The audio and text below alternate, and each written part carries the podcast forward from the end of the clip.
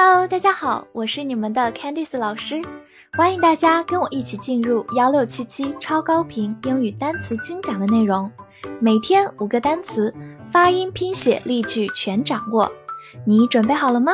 我们一起开启今天的学习吧。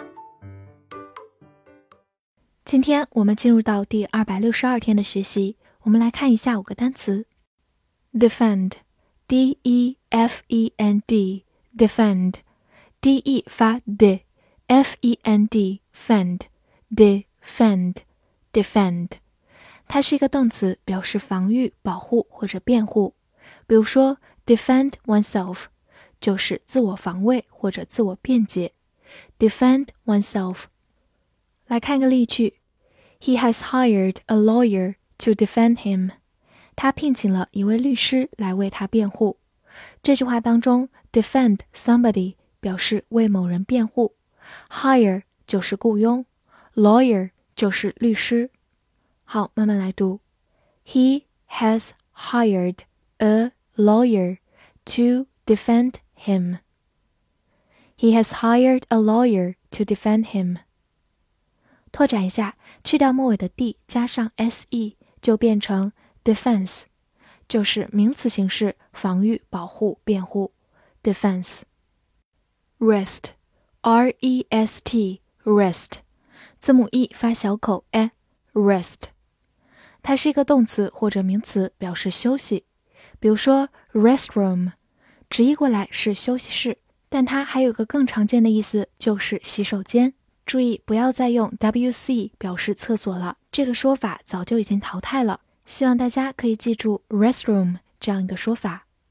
此外，我们也可以说 take a rest。就是休息一下，take a rest。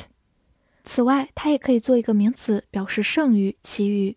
造个句子：I'm not doing this job for the rest of my life。我余生不会一直做这个工作。The rest of my life 就是我生命余下的部分，也就是我的余生，我余下的一生。好，慢慢来读：I'm not doing this job for the rest of my life. I'm not doing this job for the rest of my life. Opportunity, O P P O R T U N I T Y, opportunity，第一个字母 o 发短音 o，P P O R P，T U T N I N T Y T, opportunity, opportunity。 美式发音也可以读作 opportunity，它是一个名词，表示机会、机遇。常用的短语是 take the opportunity to do，就是抓住机遇做某事。take the opportunity to do。好，我们来看一个句子：It's really a good job opportunity for young people。对年轻人来说，这真的是个好工作机会。job opportunity 就是工作机会。 好，慢慢来读。It's really a good job opportunity for young people. It's really a good job opportunity for young people.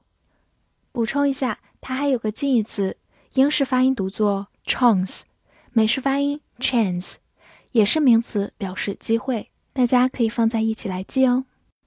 Mouth，m o u t h，mouth。 O u 字母组合发 ow，t h 发咬舌音，mouth，mouth，它是一个名词，表示口、嘴。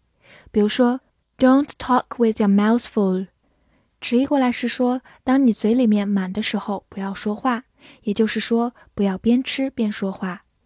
好，慢慢来读，Don't talk with your mouth full。Don't talk with your mouth full。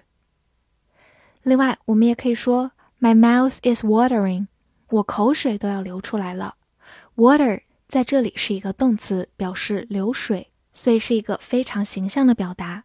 好，我们慢慢来读。My mouth is watering. My mouth is watering.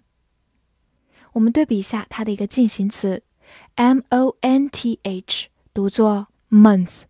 名词月份。它和 mouse 之间只有一字之差哦。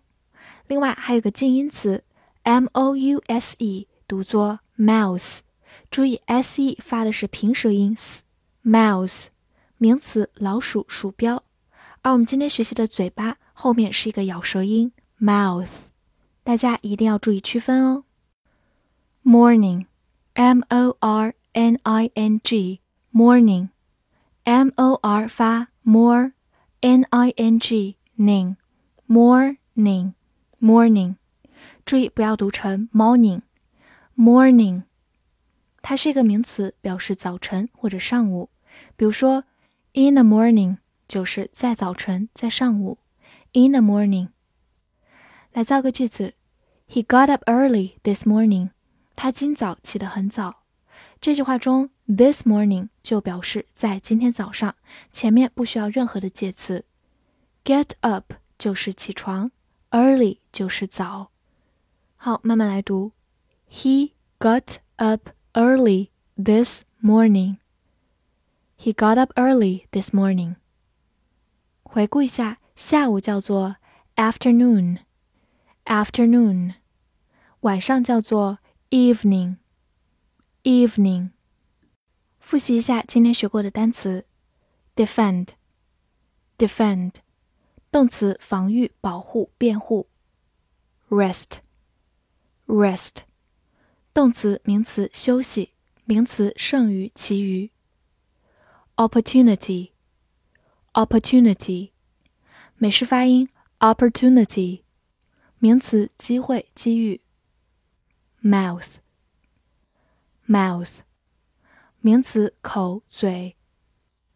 morning，morning，名词早晨、上午。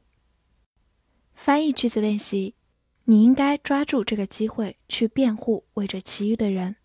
这句话你能正确的翻译出来吗？希望能在评论区看见你的答案，记得为我的专辑打分或者评价哦。See you next time.